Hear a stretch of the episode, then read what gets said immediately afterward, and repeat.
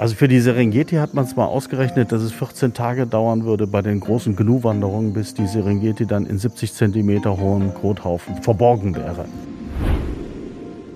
Und trotzdem sieht die Amsel einen Wasserbüffelhaufen, macht große Augen, leckt sich den Schnabel, stürzt hin, fängt an einen Tunnel zu bauen und pfeift sich diese Engerlinge rein. Das ist doch absolut faszinierend. Die Pflanze bescheißt den Scheißkäfer, indem sie nach Scheiße riecht und nach Scheiße aussieht. Das war jetzt fast ein bisschen vulgär.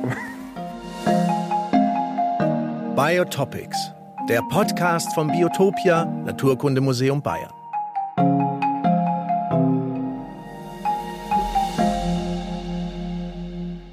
Hallo bei Biotopics. Ich bin's Tina Gentner und ich kann euch versprechen. Ach, hör mir doch auf mit dem Scheiß. Wir erzählen euch heute keinen Scheiß. Aber wir reden über Scheiße. Also über Kot, über Dung, über Exkremente. Das ist doch Kacke. Herzhafte Redewendungen haben wir ja wirklich zur Genüge.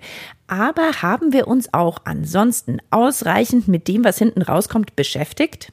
Wir von Biotopics sagen nein und werfen heute mal einen ganz anderen Blick auf den Kot. Ey, die machen doch wirklich aus Scheiße Gold. Weil Kot eben viel mehr als nur Kacke ist. Er soll uns erzählen können, wie es unserem Ökosystem geht. Und Kacke ist anscheinend eine wahre Goldgrube für Wissenschaft und Forschung. Und für eine Vielzahl von Pflanzen und Tiere ist Kot einfach die Lebensgrundlage schlechthin. Im Tiergarten Nürnberg will ich mir das mal live und in Action ansehen. Direktor Doug Enke nimmt mich mit ins Wüstenhaus. Gimpel und Finken flattern umher, am Boden wuseln Sandratten, eine Eidechse fläzt auf einem Kalkstein. In der Hand hält Doug eines der Lebewesen, deren Daily Business sozusagen, deren Lebensinhalt die Kacke ist. Ja, das ist ein Müllmann bei uns praktisch und Gärtner in eins. Das ist ein äh, Mistkäfer, ein sogenannter Sonnenkäfer. Das ist eine Gruppe von großen Mistkäfern, die vor allen Dingen Elefantenkot beseitigen, indem sie es in Stücke packen und in die Erde verbringen. Ja, sie sagten ein begehbares Terrarium. Sonnenkäfer und Pillendreher sind im Wüstenhaus daheim. Aber gleich mal vorneweg. Die schwarzen Käfer, vielleicht halb so groß wie meine Handfläche, sind im Tiergarten nicht angestellt, um den TierpflegerInnen das Ausmisten abzunehmen. Tierparkdirektor Dark will mit seinem Käferprojekt den enormen Wert der Tiere im ökologischen Kreislauf zeigen. Dafür krabbeln die Käfer hier durch den Sand und tauchen auch immer wieder in einen stattlichen Haufen Mist ein. Das ist Nashorndung. Das erkennt man daran, dass es sehr strohhaltig ist, weil die sehr schlecht verdauen. Also heute steht sozusagen auf dem Speiseplan Nashornscheiße. Sag mal, wie viel Dungkäfer bräuchte man denn jetzt, um jetzt hier diesen Haufen, mal zwei Eimer groß, um den jetzt hier weggeschafft zu kriegen? Das ist immer schwer zu schätzen, weil die unterschiedlich aktiv sind. Wenn wir die neu bekommen, also ein Transport aus Ägypten kommt, dann sind die durstig und hungrig. Und dann gehen so 20 Liter, da braucht man eigentlich nur ein paar hundert Tiere für, dann ist das sofort in zwei, drei Stunden weg. Jetzt haben wir die Winterruhe. Wir sehen nur noch ein paar Sonnenkäfer aktiv. Ja, ähm, die, die aktiv würde ich nicht nennen. Der liegt jetzt hier einfach ja, in eurem Kothaufen. Der andere läuft, der liegt. Die schaffen nicht mehr viel. Und insgesamt hat man in so einem Kothaufen in Afrika quantifiziert ungefähr 300 Käferarten drin, die alle unterschiedliche Funktionen für die Beseitigung des Dungs haben. Und das schaffen die Käfer jetzt umzusetzen in eine Art Dünger oder Kompost? Naja, sie, sie nehmen den ganzen Code auseinander, aber sie wollen ihn erstmal für den Eigenbedarf nutzen. Also das ist keine altruistische Aktion, um uns zu helfen, sondern sie nehmen den einmal als Fressvorräte mit in die Erde. Das ist die eine Funktion, wo sie sich dann bedienen können, bis der nächste frische Haufen kommt. Das zweite ist, in der Saison drehen die Kugeln, auf die sie ihre Eier legen und aus den Eiern schlüpfen die Larven, die sich dann von den Kugeln ernähren. Also es ist dann sozusagen wie, also nicht nur ein gemachtes Bett, sondern da habe ich auch gleich noch alles, was die zu fressen brauchen. Der Nachwuchs ist gleich gut versorgt. Genau, das, der Seiteneffekt, der, und das ist das, warum wir das auch zeigen wollen, es ist natürlich die ökologische Funktion, dass durch diesen Verteilmechanismus, dass, dass die Käfer den Kot verteilen in der Landschaft, das hochkonzentrate Saatgut, was sich darin befindet, gleichmäßiger verteilen und in ein keimfähiges Milieu transportieren, indem sie es in feuchte Erdschichten bringen. Deshalb der Dungkäfer eben nicht nur Müllmann, sondern auch noch Landschaftsgärtner. Mistkäfer übernehmen also wie die Bestäuber, wie Bienen und andere Insekten eine wichtige Aufgabe im Stoffkreislauf. Und genauso wie es ganz schöner Mist ist, wenn die Bienen fehlen, verändert sich die Vegetation auch enorm, wenn es keine Mistkäfer gibt. Das will Doug mit seinen Pillendrehern und Sonnenkäfern zeigen. Er hat aber noch ein weiteres Ziel. Was bis jetzt noch nicht herausgefunden wurde, ist, wie man die Tiere tatsächlich vermehren kann. Und da noch keiner herausgefunden hat, wie man das bei den Pillendrehern und den Sonnenkäfern macht, haben wir hier für eine Million Euro ein Haus umgebaut, in dem wir bis zu 1,20 Meter tief Substrat eingebracht haben mit verschiedenen Klimazonen und Substratzonen und Feuchtigkeitszonen, um zu schauen, wo legen die ihre Eier hin und dann in der Hoffnung, dass durch unsere Klimaeinstellung wir den Punkt finden, den man braucht, um die Tiere zu vermehren. Warum ist es denn so wichtig, die zu vermehren? Ich würde jetzt annehmen, Käfer gibt es wie Sand im Wüstenhaus. Das denkt man immer so, aber wir, wir haben ja mittlerweile gelernt, dass Insekten auch aussterben und zwar in großen Mengen. Und es gibt weltweit einen sogenannten Dung Beetle Crash, also einen Zusammenbruch der Dungkäferpopulation.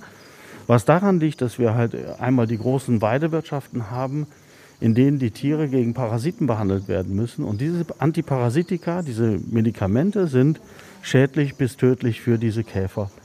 Und dann kommt es nicht mehr zum Abbau dieser Kothaufen, was ökologisch ein Problem ist und auch landwirtschaftlich ein Problem ist, weil dieser Kot erstickt natürlich dann die Gräser darunter, wenn er nicht verteilt und fein ausgebracht wird und die Samen wieder in den Boden gebracht werden. Das ist die Leistung der Käfer.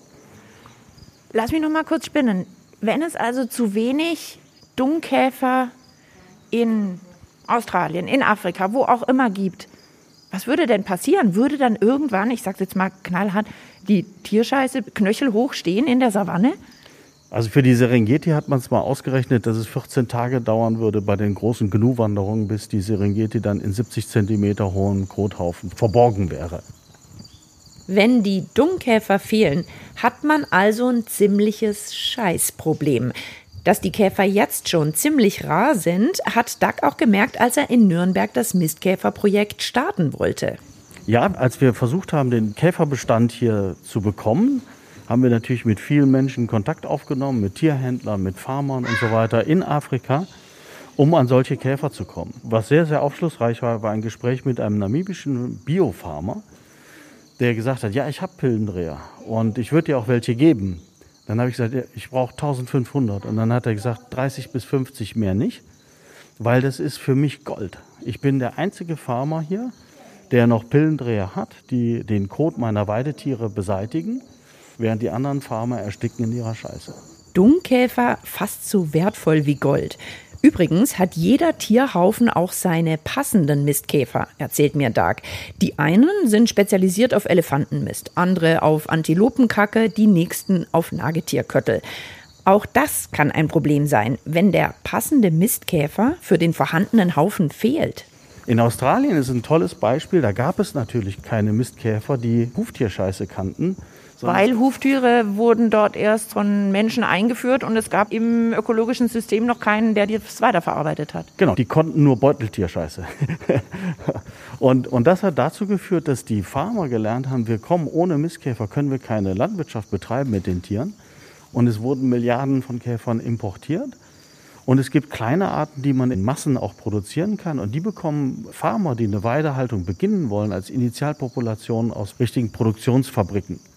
Das heißt also, als australischer Farmer, wenn ich mich neu aufstelle, gehört es nicht nur dazu, dass ich irgendwie Futter für meine Viecher und so weiter habe, sondern ich kriege sozusagen auch noch ein Starter-Set an Dungkäfern, damit der Kreislauf nachher wieder stimmt. Ich muss es mir schon kaufen. Aber das ist tatsächlich so, dass man ohne diese Starterpopulationen schlecht Landwirtschaft betreiben kann mit Weidetieren. Wieso hat sich die Population so verkleinert? Ist es ein weltweites Problem? Es scheint ein weltweites Problem zu sein, weil wir in Europa ja auch das Problem haben, dass wir die Weidetiere aus den Weiden entfernen. Der Kot wird nicht mehr beseitigt, sondern wird praktisch ungenutzt wieder dem Düngekreislauf zugeführt, ohne dass diese Vorbearbeitung stattgefunden hat. Es sind riesige Methanmengen, die frei werden, was nicht der Fall ist, wenn der Kot draußen von Mistkäfern, Dungkäfern äh, bearbeitet wird. Die verhindern das. Das ist also mittlerweile auch ein Klimaproblem geworden. so addiert sich das Ganze dann zu einem Riesenproblem, was dann im Endeffekt jetzt im Moment als Dung Beetle Crash weltweit beschrieben wird. Deshalb ist es Doug Enkes Wunsch, dass sie im Tiergarten rausfinden, wie sich die Dungkäfer vermehren lassen. Die Käfer gehen alle da rein. Wir beobachten den Haufen aus Nashorndung. Mehrere Löcher sind zu erkennen. Mal zwei Käfer rauskommen. Oh ja. Die sind jetzt aber in Zeitlupentempo unterwegs. Da krabbelt jetzt so ein Käfer aus dem Boden raus, aus diesem Misthaufen. Also ich würde jetzt mal frech vermuten, dass die zusammen da irgendwie sexuell unten was zu erledigen hatten. Weil die so müde jetzt hier rauskrabbeln Nee, oder die, warum? Weil die zu zweit aus einer Höhle gekommen sind. Das heißt, die waren beide drin und normalerweise lassen die keinen zweiten rein. Es sei denn, sie haben eine Brutpille. Das wäre natürlich toll. Nochmal zur Erinnerung. Brutpille ist die Kugel, die die Dungkäfer aus dem Mist formen und dann dort ihre Eier drauflegen. Brutpille gefunden würde also bedeuten, aha, es klappt mit der Vermehrung. Bei Dungkäfern aber keine ganz einfache Sache. Ein bis vier Eier legt ein Weibchen im Jahr nur. Die Bilanz im Nürnberger Tiergarten bisher noch ernüchternder. Also wir, wir glauben, dass wir immer wieder frische Käfer sehen. Also der Beweis ist ja erst erbracht, wenn wir die Brutpille sehen. Und eine Sandratte, die hier auch lebt, die hat mal eine Brutpille aus einem Loch ausgeschleudert. Und daher wissen wir, dass es einen Käfer gibt, definitiv und bewiesenermaßen, der in diesem Haus geschlüpft ist. Ich sage mal, das ist die teuerste Brutpille der Welt. Wir haben eine Million in das Haus investiert und als Ergebnis bis jetzt eine Pille. Dag, jetzt reden wir die ganze Zeit über Afrika und Australien. Wie sieht es denn hier bei uns aus? Sind bei uns denn überhaupt auch noch Dungkäfer, Mistkäfer aktiv? Ja, und zwar ganz essentiell. Wir haben hier eine ganz, ganz, ganz hohe Dichte von unseren europäischen Mistkäfern. Tatsächlich wunderschöne kleine schwarze Käfer mit einem lila Bauch.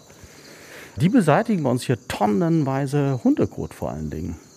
Und wenn man bei uns jetzt aber, sagen wir mal, von der Viehwirtschaft, wenn man die Kühlrinder jetzt draußen stehen lassen würde, also nicht in Stall und dort Gülle und Mist beseitigen, gäbe es denn dann bei uns noch genug Mistkäfer, die mit dem ganzen Kot der Rinder zurechtkämen? Also die würden sich schnell wieder ansiedeln. Man muss halt nur dafür Sorge tragen, dass die Rinder dann nicht entsprechend behandelt werden, damit die Käfer ihre Arbeit machen können. Und dann hat man eigentlich sehr schnell wieder eine gesunde Population. Und was die machen, und das ist ökologisch ganz essentiell, die machen als erstes, bohren die Gänge rein, die Sauerstoff in den Kothaufen bringen. Und diese Einbringung von Sauerstoff führt dazu, dass kein Methan mehr produziert wird. Weil das Methan aus den Dunghaufen von den Rindern wird produziert von Bakterien, die ohne Sauerstoff leben. Und sobald die Sauerstoff an die Nase kriegen, sind sie tot. Der Mistkäfer, also nicht nur Müllmann, Landschaftsgärtner, sondern irgendwie auch noch Klimaschützer. Wir stellen es halt immer wieder fest, dass wir die Natur wahnsinnig stark verändern können, aber wir können die Naturgesetze nicht ändern. Das heißt, wir können auch in der Evolution eingespielte Kooperation können wir nicht aufheben. Wir können die Abhängigkeit der Vegetation vom Dungkäfer können wir nicht aufheben. Und wenn wir das tun, dann verändern wir meistens zu unseren Lasten, zu unseren eigenen Lasten, verändern wir die Lebensräume so stark, dass wir dabei sind, uns einfach unsere Lebensgrundlage zu entziehen. Und das ist das, was wir natürlich nicht begreifen, weil wir das nicht mehr sehen. Wir erleben ja nicht mehr, dass wir von einer Möhre aus dem Boden leben, sondern wir kriegen das alles über den Supermarkt. Und diese Zusammenhänge wieder deutlich zu machen und in Bilder zu gießen, dafür sind wir natürlich auch da. Und hier ist das Bild im Moment unser Dungkäfer, der immer noch, glaube ich, sehr gesättigt langsam vom Haufen wegläuft, aber auch eben als Bild für diesen großen Kreislauf, in dem wir drin stecken und den wir aber nicht anführen. Ja, wir müssen eigentlich wieder diese Abhängigkeiten besser verstehen lernen. Deswegen viel Grundlagenforschung machen und auch so blöd das ist, also auch das hier wird dazu beitragen, dass wir mehr über Mistkäfer wissen werden am Ende dieses Projektes, um dann zu wissen, wo wir uns zurücknehmen müssen, wo wir die Natur wiederherstellen müssen. Das ist ja das, das, was wir jetzt machen müssen. Wir haben so viel zerstört, dass wir nicht mehr warten können, dass es sich von selber regeneriert, sondern wir müssen helfen, dass es sich wiederherstellen kann. Und dafür müssen wir wissen, was wir tun. Und das wissen wir nur, wenn wir es verstehen. Und wir verstehen so wenig von diesen Kreisläufen, dass wir Gefahr laufen, einfach zu spät zu kommen. Wir verstehen wirklich wenig. Aber zumindest von diesem Kreislauf, Kothaufen, Mistkäfer, neues Leben, verstehe ich jetzt um einiges mehr. Und Scheiße ist nicht gleich Scheiße.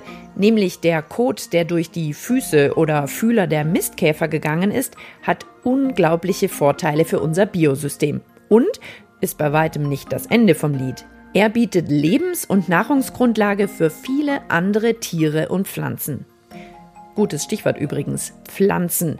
Wer schon mehr Folgen unseres Biotopics Podcasts gehört hat, weiß, dass es auch die Faustdick hinter den Halmen haben und sich mit cleveren Strategien Vorteile verschaffen. Guten Morgen.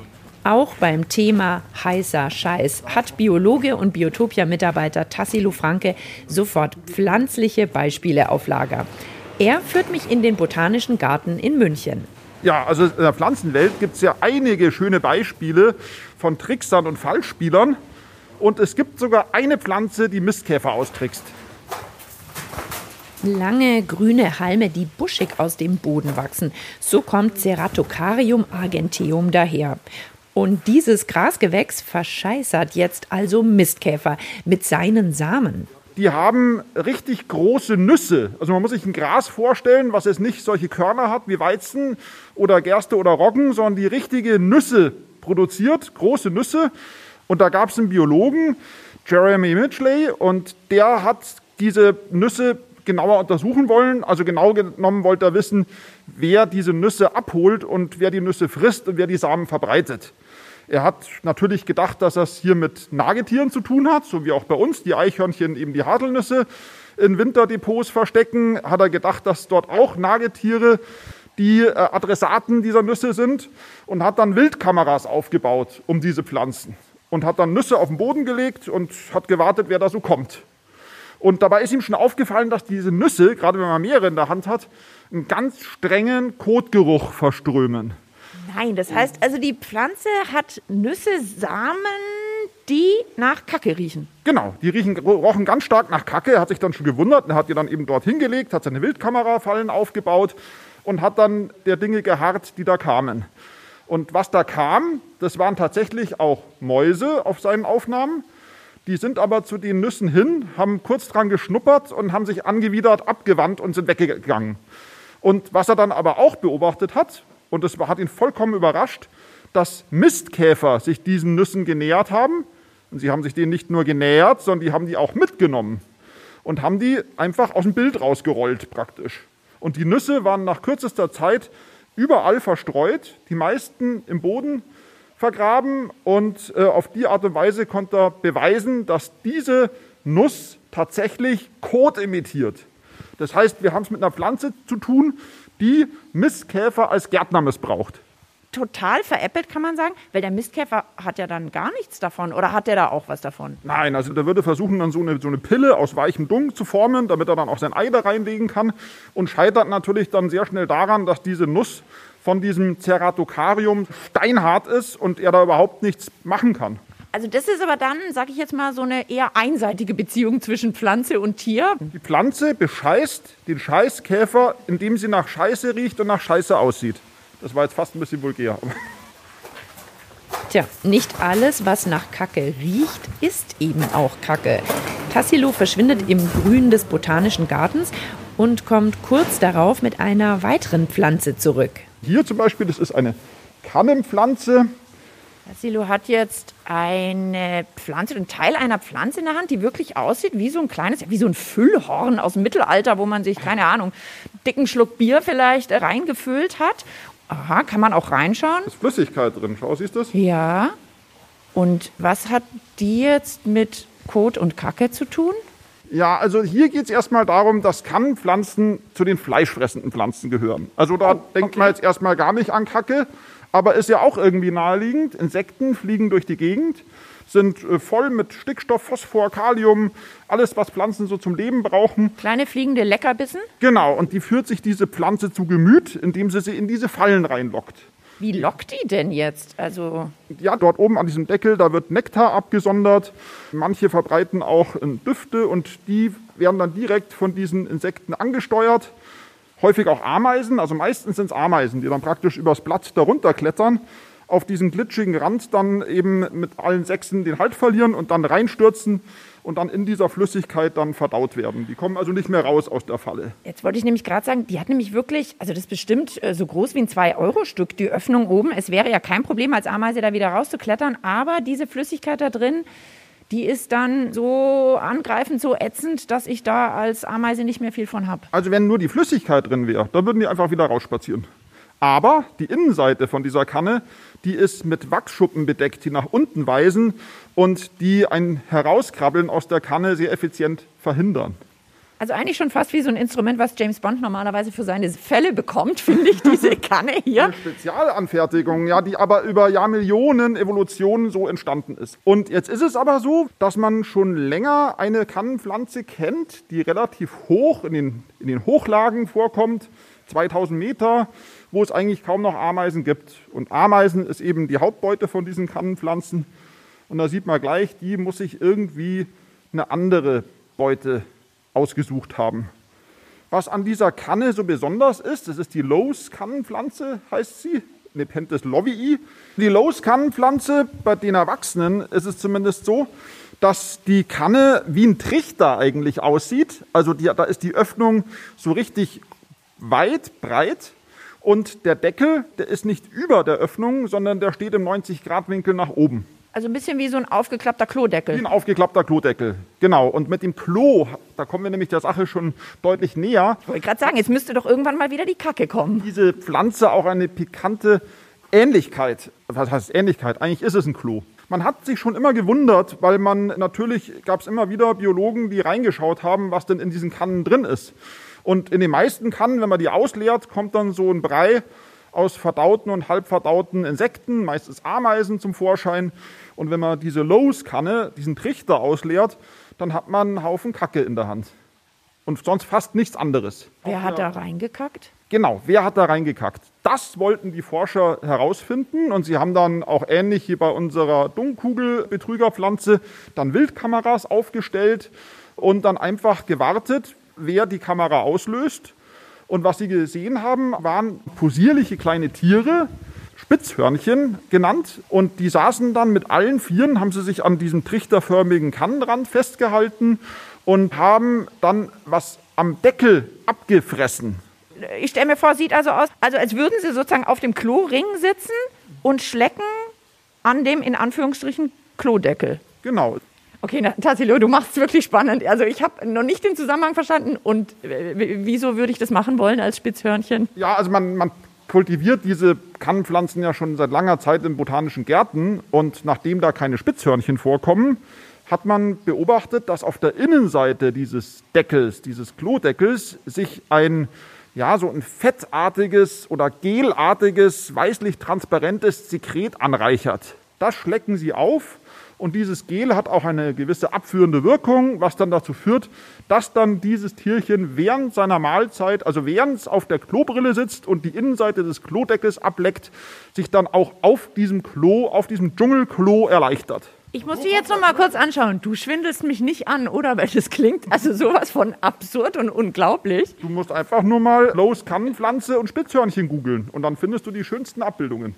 Das heißt, diese ausgebuffte Pflanze bietet also den Spitzhörnchen ja ein Leckerli, in dem sie sich von ihnen abschlecken lässt, was gleich als Abführmittel wirkt. Die erleichtern sich und die Pflanze hat sozusagen auch was davon, denn bekommt gleich wieder Nährstoffe zurück. Ganz genau. Also dieser Spitzhörnchen-Dung ist ja voll mit all diesen Nährstoffen, die sonst auch im Dung enthalten sind.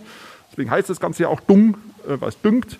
Und auf die Art und Weise düngt sich diese Kannenpflanze gewissermaßen selbst und kann in diesen nährstoffarmen Lebensräumen existieren.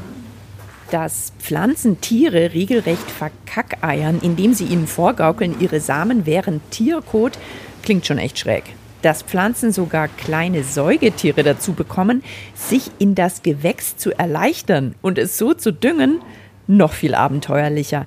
Aber es macht halt einfach Sinn, sagt Biologe Tassilo.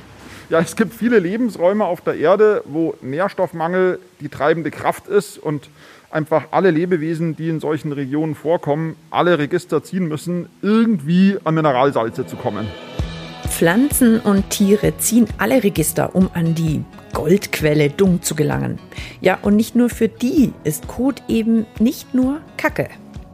Also als Dünger auf dem Blumenbeet habe ich gegen Kacke gar nichts. Ich glaube, vielleicht sind da Bakterien drin, die interessant sind, oder man kann halt auch rausfinden, ob da Krankheiten drin sind. Und im Urlaub in Kenia haben sie immer Elefantendung verbrannt und da hat der Geruch gegen die Mücken geholfen. Das war total praktisch. Vielleicht, weil man da auch ziemlich viel rausfinden kann. Zum Beispiel, wenn man eine neue Kacke gefunden hat oder eine Dinosaurierkacke. Die Kacke also höchst faszinierend und interessant für Tiere, Pflanzen und uns Menschen. Ja, aber irgendwie denke ich mir dann wieder, halt mal. Es heißt doch immer, wir haben viel zu viel davon. Gülle, Jauche haben wir in Unmengen, sickert ins Grundwasser, belastet unsere Böden. Und mit genau diesem Thema schlägt sich der Biologe und Naturfilmer Jan Haft schon seit langer Zeit herum. Genau. Dieser Kreislauf, der aus dem Ruder gelaufen ist. Die Kacke ist keine Nährstoff-Goldgrube für Pflanzen und Tiere mehr, sondern sie belastet Gewässer und Böden. Auf seinem Hof im Isental tüftelt Jan daran, wie man aus Kot wieder ein wertvolles Gut machen könnte. Und das tut er mit der Unterstützung von Butterblume und Gänseblümchen. Ja, ich weiß ja, es, es drängt sich nicht auf. Ja, wenn man die Tiere so sieht mit ihren 300 Kilo, das ist mir klar. Woran erkenne ich Butterblume? Also die eine hat einen stärkeren Mittelscheitel und weiße Haare im Ohr. Ja. Deswegen nennen wir sie eigentlich eher Weißohr. Wir rufen sie aber eben nicht bei ihren albernen Rufnamen, die wir ihnen verliehen haben, sondern wir rufen sie mit dem einfallsreichen Namen Büffel. Um genau zu sein, Karpaten-Wasserbüffel. Zwei prächtige Exemplare stehen kauend auf der Wiese hinter Jans Hof, zwischen einem Laubfroschteich und einem kleinen Wäldchen. Schwarzes Fell, geschwungene Hörner und schon immer ein Traum des Tierfilmers. Ich wollte nicht unbedingt jetzt die Wasserbüffel für sich haben, aber ihre Effekte auf die Landschaft wollte ich haben und das funktioniert ganz perfekt. Die beiden haben das Biotop rund um Jans Hof komplett umgekrempelt. Von Tag 1 ihrer Ankunft an. Ich habe mich gefühlt wie so ein Zehnjähriger, der endlich sein Rennrad kriegt oder endlich seinen größten Traum erfüllt bekommt. Und bin natürlich nur hier draußen gestanden. Da steht schon mal, da steht eine Bank hier unter dem Weißdorn, dem alten Weißdorn. Die steht da, weil, damit ich den Büffeln auch beim Scheißen zuschauen kann. Also, weißt du, weil nicht mich das Scheiß interessiert, aber weil ich so toll finde, was dann passiert. Und die Büffel waren am ersten Tag, haben die die ersten zehn Häufen gemacht. Ich habe sofort gesehen, dass die Singvögel aus dem Garten zusammenkommen und dann im Kreis rumsitzen. Ich sofort angefangen, mit der Taschenlampe nachts zu gucken, was ist nachts in dem Haufen los. Und dann habe ich sofort gesehen, dass da nachts tatsächlich die Frösche sitzen und, und von den Häufen die, die Insekten runterpflücken. Man fragt sich auch, der Mistkäfer aus einem Kilometer, 500 Meter Entfernung kriegt ein paar so Kacke-Moleküle an den Fühler geweht und sagt, da läuft ihm das Wasser in den Mandibeln zusammen und er gibt Vollgas, fliegt hier rüber, stürzt sich aus der Luft. Die stürzen hier zum Teil richtig rein. Ja, herrlich. Im Nullkomma nichts geht's los und dann die Biodiversität explodiert. Pflanzen und Tierarten sind zurückgekehrt, die es hier lange nicht gab. Seit Butterblume und Gänseblümchen zwischen Wäldchen, Tümpel und Weiden regelmäßig ihre Haufen fallen lassen. Wenn man davor steht und sieht, es ist einer frisch auf den Boden gefallen, kann man es abwarten. Es dauert im Sommer natürlich Minuten und dann fliegen, dann summt dann kommen die Mistkäfer und die Stutzkäfer und, und Kurzflügelkäfer kommen angekrabbelt und sofort sind die Mistfliegen da, verschiedenste Arten. Also es ist eigentlich schon mal ein Insektenkosmos für sich. Und das Allercoolste ist dann, wenn man dann sich ein bisschen versteckt und wartet, dann kommen also eine ganze Menge Tiere und bedienen sich bei diesen Insekten. Die Singvögel, die Bachstelzen laufen außen rum und, und, und kleine Wartvögel, Wasserrallen, wir haben jetzt Tüpfelsumpfhuhn und wir müssen die also auch nicht ausmisten, weil die genug Platz haben, die Büffel. Sorgt die Natur in diesem ja Millionen Jahre alten Wechselspiel zwischen Konsumenten und Produzenten, die machen den Mist, die anderen essen die Insekten und so. Das wird alles weggeräumt von der Natur. Das ist noch dazu unfassbar praktisch. Okay, also Jan, zeig mir jetzt einen dieser Haufen, die hier so viel verändert haben. Und der Haufen hat noch eine Besonderheit, der hat eine Art Loch Nämlich von wem? Von woher? ja, genau. Der hat einen Tunnel, der in sein Inneres führt. Und den haben Amseln gegraben. Da habe ich ihnen zugeschaut. Da war ich selber ganz erstaunt. Und ich weiß ja, dass in diesen etwas älteren Büffelhäufen auch mitten im Winter zum Teil in der tiefsten Stelle Engerlinge liegen. Also Weil da ist schön warm, stelle ich mir vor. Und die finden genug Nährstoffe. Das also nicht so leicht durch, genau. Also die haben auch Frostschutzmittel im Blut. Die vertragen das schon, die Mistkäfer, wenn es mal kalt wird. Aber da kommen sie am ehesten über die Runden. Da sind sie auch geschützt, einfach weil sie ein Bergmaterial über sich drüber haben. Also wie sozusagen ein Haus, wenn man so will. Amsel, und weil eine Amsel zu schwach ist, um so einen Haufen einfach umzudrehen. Das kann jetzt ein Dachs zum Beispiel oder ein anderes Tier, kann so einen Haufen einfach umdrehen und zerwühlen. Gräbt die Amsel mit ihrem Schnabel und ihrem Kopf einfach einen kleinen Tunnel, bis sie in, in der Mitte unten ist. Und da liegen dann, das kann man also sehen, wenn man die Häufen umdreht, da liegen oft ganz nah beieinander so 5, 10, 20 so Engerlinge und warten im Prinzip darauf, dass sie sich verwandeln als Insekten im nächsten Frühjahr als Käfer wieder aus dem Haufen rausschlüpfen und da macht die Amsel den Engerlingen quasi einen Strich durch die, die Rechnung. Aber das heißt, die Amsel hat einfach schon eine Ahnung, dass da drin Leckereien liegen. Ja, das ist das Faszinierende, dass in der Natur also so Verhaltensweisen, die vor Jahrmillionen entstanden sind, die aber seit Jahrzehnten oder von dieser Amsel, Amseln werden ja nur 10, 15 Jahre alt vielleicht und die ist vielleicht vor drei, vier Jahren hier aus dem Nest geschlüpft, die hat also noch nie einen Büffelhaufen oder nie einen Rinderhaufen mutmaßlich gesehen, weil es gibt keine Freiland-Rinderhaltung mehr in der Umgebung. Und trotzdem sieht die Amsel einen Wasserbüffelhaufen, ich äh, spitze es ein bisschen, macht große Augen, leckt sich den Schnabel, sagen wir mal, ja, stürzt hin, fängt an, einen Tunnel zu bauen und pfeift sich diese Engerlinge rein. Das ist doch absolut faszinierend. Ein Haufen voller Leben. Kot, Köttel, Würstchen, die Waffe gegen das Artensterben, der Motor für mehr Biodiversität. Das kann sein, muss aber nicht. Stichwort Gülle, Jauche, Nitratbelastung, Gewässerzerstörung. Naja, ich meine, die Dosis macht das Gift und zu viel Kacke ist einfach scheiße.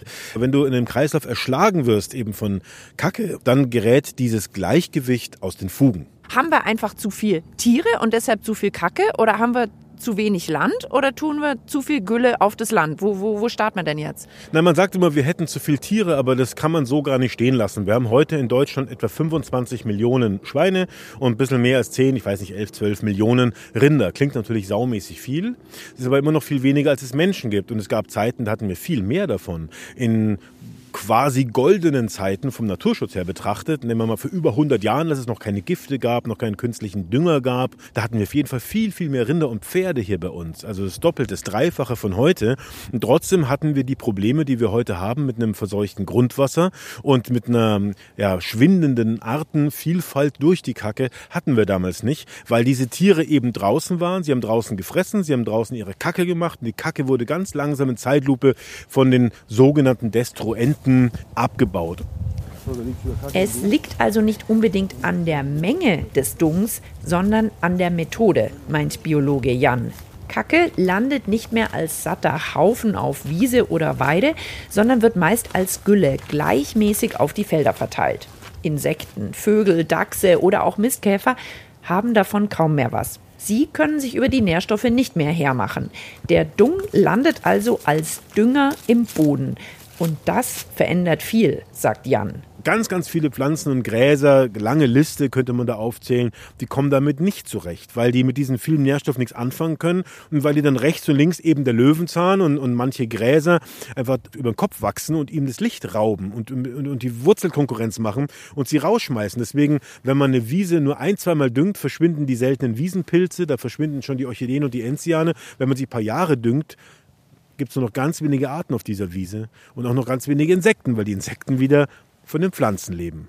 Und dann gibt es noch ein Problem von dem Dünger. Der Dünger ist nicht immer so in diesem Kreislauf drin, wie man es gerne hätte. Er wird im Hof produziert, kommt als Gülle auf die Wiese, da wird das Gras geerntet, kommt wieder in den Hof zu den Kühen. Und dieser Kreislaufgedanke ist natürlich irgendwo sinnvoll, aber er funktioniert natürlich nicht immer. Das weiß man, man kann es ja messen, dass diese Nährstoffe eben nicht ganz in diesem Hofkreislauf drin bleiben, sondern eben auch als Nitrat ins Grundwasser sickern. Der Dünger war immer ein Mangel und die Pflanzen haben sich auf diesen Mangel und damit die Tiere auf diesen Mangel eingestellt in der Evolution. Und auf einmal ist er im Überfluss da.